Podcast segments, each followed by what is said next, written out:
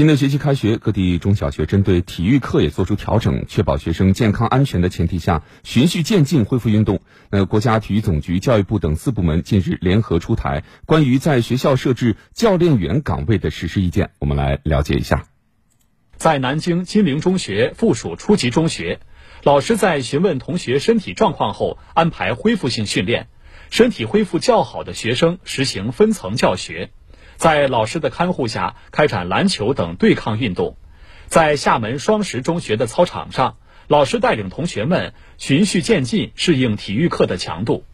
首先是把运动量降低，主要是一些核心力量，然后一些牵拉，然后包括一些通过排球来进行一些小的团队配合，逐渐的这恢复一些身体的机能。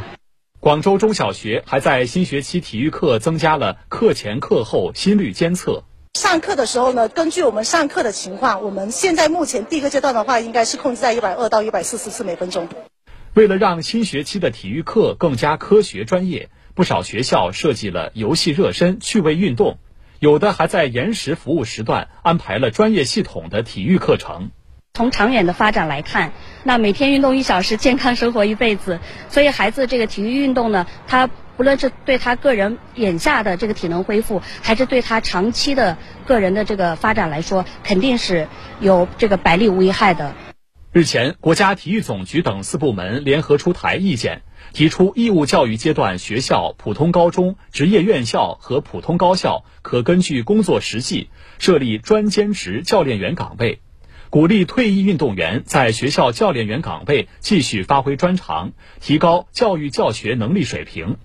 此前，四川已率先进行体育教学改革，吸纳奥运冠军、世界冠军、优秀退役运动员担任学校体育教练员，显现出专业人才对学校体育教育的积极影响。专家表示，体育教师具备教育学、心理学等知识，退役运动员具备专业能力和比赛经验。两者互补，有助于缓解体育师资不足问题，推动青少年健康教育。各地拿出一定数量的学校教练员岗位，招聘退役运动员，对学校和运动员来说都是好消息。关键在于如何让政策落地，发挥出更好的效果。